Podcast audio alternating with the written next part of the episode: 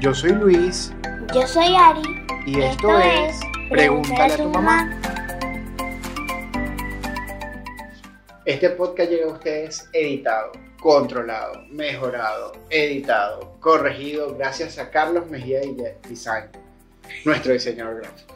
Y nuestras redes sociales que ahora tienen sentido, son orgánicas y con contenido creativo, fueron mejoradas por Ariani Benítez de AB Comunicación. Comencemos. Yo soy Luis Yo soy Ari. y esto es Pregúntale a tu mamá.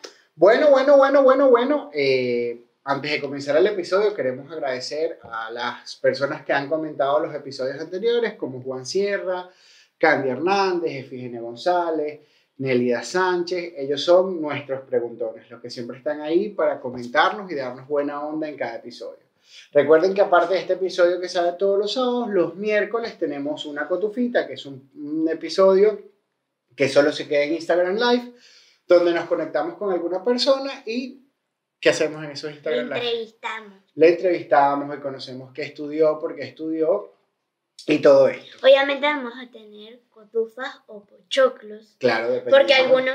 O como le dicen a tu país, porque no sabemos de dónde lo ven, la mayoría de personas... Vean cómo le, le dicen al po- a las palomitas de maíz. A las cotufas, a los pochoclos, a las crispetas en sus países, nos los comentan. Ya lo estoy Y ya que diciendo. están ahí comentando, denle like, suscríbanse y bueno, recomiéndenos o repostéennos. Eh, como bien saben, esta temporada vamos a hablar de, Sí. porque ustedes lo eligieron en las redes sociales, nosotros temporada tras temporada vamos a ir hablando de diferentes temas según lo que ustedes pidan. Y hoy toca... Aranza está con una fans eh, enamorada de, Mar. de Marvel y bueno, hemos empezado a ver las películas y vamos a He darle- visto en Game, estoy, estoy viendo Infinity Wars, ya, ya vi WandaVision, WandaVision es una serie. Ajá. vi la era de Ultron, o sea, estoy viendo todas. Y ya hemos visto Doctor Strange, pero esta vez vamos a hablar de Black Panther. Wakanda, Wakanda Forever. Forever. Esta ocasión vamos a hablar de esta película que, mira, sin ser eh, ostentosa, Es como la primera película donde sale el protagonista que es africano. sí, que sale un protagonista, un superhéroe negro. En realidad no es la primera que sale un superhéroe negro porque la primera fue mm, mm, mm, El que es como Iron Man negro. eh, cuando salió, por cierto, cuando salió Máquina de Guerra y después cuando salió Falcon, ellos fueron los primeros ah, afro Una, afroestadounidenses eh, que salieron oh, en una película de Marvel. Pero esta es la primera película de Marvel dedicada totalmente a la comunidad negra, a la comunidad africana. Haciendo, o sea, yo vi esa película y es que entendí todo. Todo, Todo. lo de, la, de África, de, de, de lo que está pasando con la negritud y todo eso. Exacto. Esto es un episodio que lo tiene que ver nuestra amiga de Negra como yo, el podcast. Esta película le da con todo a, eh, a todo esto que ella defiende, que es la negritud. Y bueno, ella habla un poco de la afrolatinidad, pero se, llama, se llamaría de la afrodescendencia en el mundo. Este, esta película, sin ser ostentosa, mira, fue nominada hasta Mejor Película eh, en los premios Oscar, que es primera vez que una película de, de Marvel o una producción cinematográfica como esta es, mm, es nominada a estos premios. Así que, bueno, imagínate, logró mucho más que muchísimas otras películas con muchísimo mayor presupuesto. De verdad que fue una película muy bien lograda. An- Una curiosidad es que antes de que, cuando estaba buscando los actores, el que hace del, del Iron Man negro, yo le digo Iron Man negro. No, no, se llama eh, Máquina de Guerra. Mm, de máquina de guerra, em, se me olvidó. Ah, está muy bien.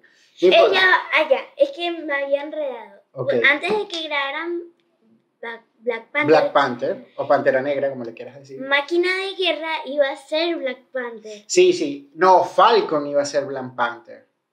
A él lo, no, a él lo eligió. Ah, eh, Falcon. Lo que pasa es que la película de Pantera Negra tiene tiempo. Porque antes de que, el- de que Pantera Negra los derechos los tuviera eh, Marvel como tal, Marvel Studio, eh, lo tuvo otra compañía y de hecho, eh, Aranza no debe conocer la película, pero hay una película que se llama Blade. El actor que, estaba, eh, que realizó esas películas estaba seleccionado para ser Black Panther, pero bueno, esa, esa, como él se quemó tanto con esas películas de Blade, decidieron que estaba como el actor muy gastado para ser otro superhéroe también de Marvel. Yo hubiese puesto a Will Smith. No, no iba con el papel, no iba con el papel porque este es un, entendamos que este es un superhéroe negro de África, que tiene que entender el contexto de todo lo que significa venir de este continente. De hecho, Stanley, que es el creador de, de Marvel, eh, de, de, muchos de los superhéroes de Marvel, lo creó contra otro chico, con otra persona que no me acuerdo muy bien, y de hecho le pusieron Black Panther. Y justamente en, en el año que salió, que era en los años 90, existía un partido político, una militancia política en Estados Unidos que se llamaba justamente Black Panther, y por cuestiones de que no lo fueran a... No, no, no, que no lo fueran a asociar con esta tendencia política, aunque ambas eh, luchaban por la justicia de, la, de, los afrodescendientes en Estados Unidos, eh, por un momento se llamó Leopardo Negro.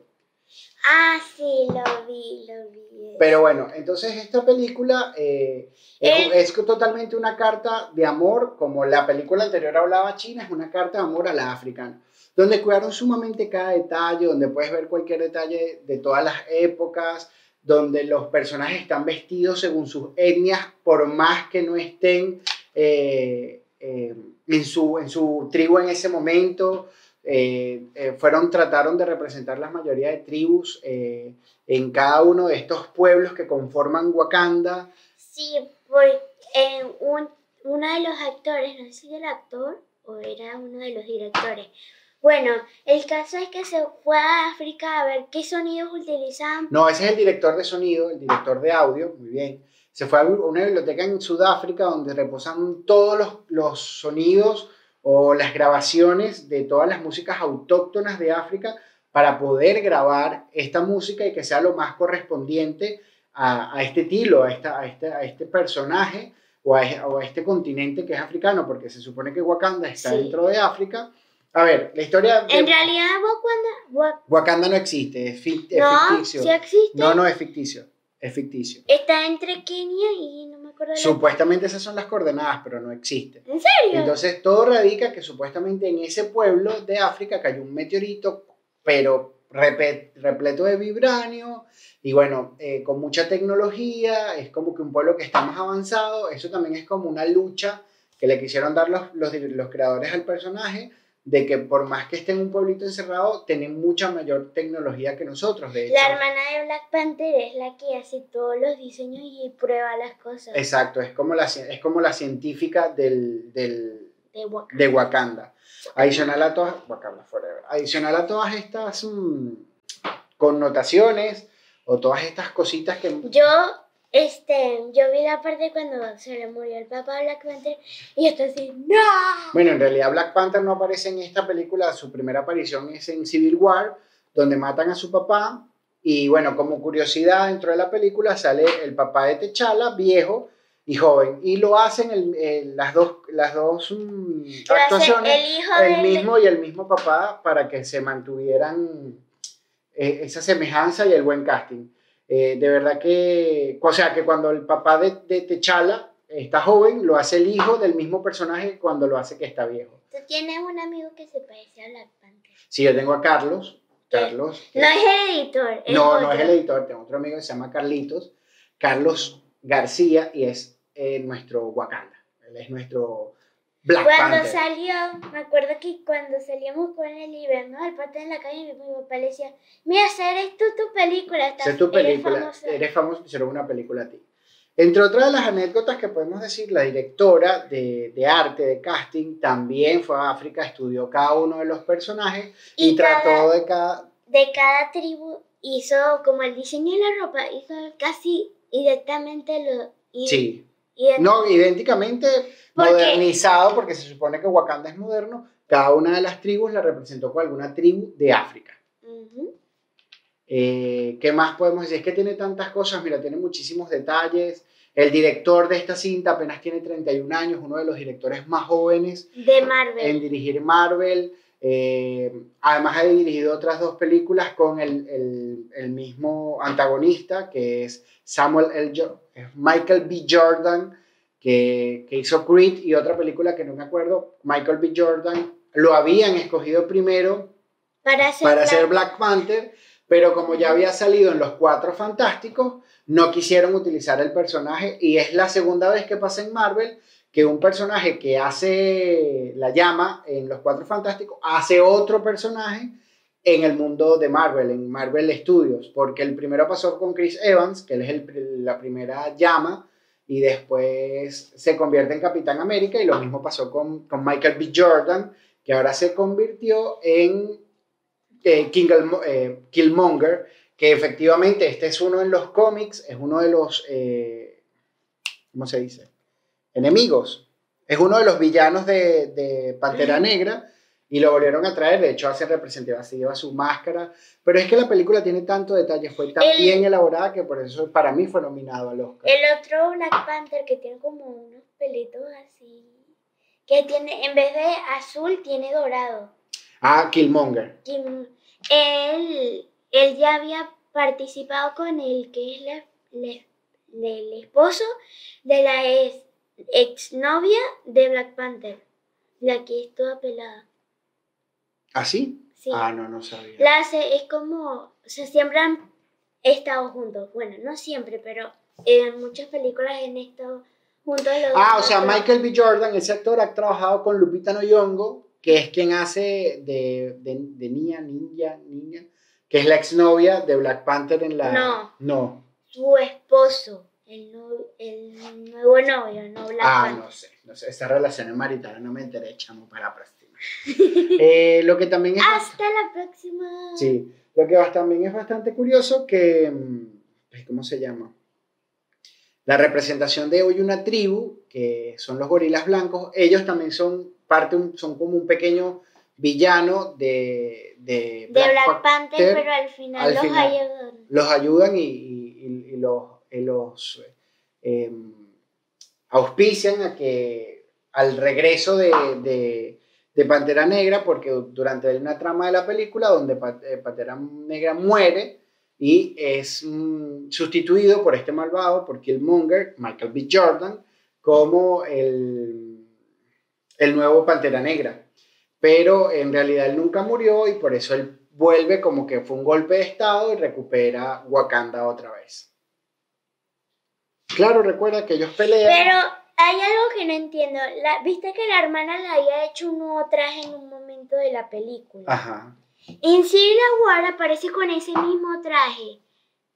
Ah, no estoy claro. Seguramente es con easter eggs.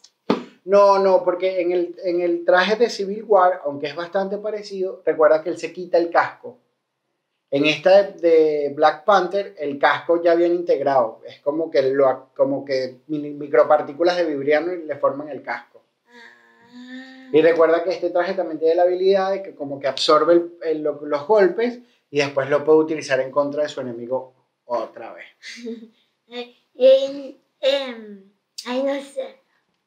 De hecho, el malo de, la, de, esta película, que no me acuerdo bien el nombre ahorita, es el que... Él sale en, Civil War, no. en la era de Ultron, y él, él le vende vibranio a, a, Ultron y Ultron le quita el brazo, por eso él aparece con un brazo de mentira. Sí, que tiene como si fuese así, como lo de como lo de Tony Stark, que tiene como una cosita así, pum, pum. Ah, sí, se abre y se vuelve un cayón plasma que lo utiliza durante la película. De hecho, hay una cosa muy cómica, porque el actor que hace de malo en esta película y el que hay uno que es como un agente de la CIA, ellos dos ya trabajaron juntos en El Hobbit, el que es el malo es mm, Smeagol y eh, el que hace de la gente de la CIA es el Hobbit.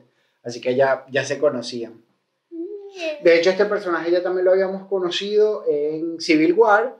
Eh, es el agente de la CIA que le hace las entrevistas. Eh, las, no, mentira. En El Soldado del Invierno es el que le hace las entrevistas a El Soldado del Invierno. Pero bueno, estas son las curiosidades que teníamos ah, acerca de Black Panther. Ahora vamos a hablar nuestros personajes favoritos para ir cerrando este episodio, como siempre, cortico, cumpliendo los temas. Ah, ¿Cuál fue tu personaje favorito? El top top 1 1 así fue la hermana. La, la hermana, te encanta la hermana, claro, imagínate, tecnología, es sabia, es inteligente, bla, bla, bla. Para mí el personaje favorito me encanta la general de, de Black Panther, me parece que es un alivio cómico a todas las tensiones, por más que ella es súper seria y es una guerrera increíble que la vemos luchando en todo lo que es el universo Marvel. Me encanta sobre todo la parte de la peluca que ya se la quiere quitar porque eso le pica. De verdad. Ah, cuando entran a lo, cuando entran a lo de los negocios. Sí, a donde van a comprar supuestamente vibranium.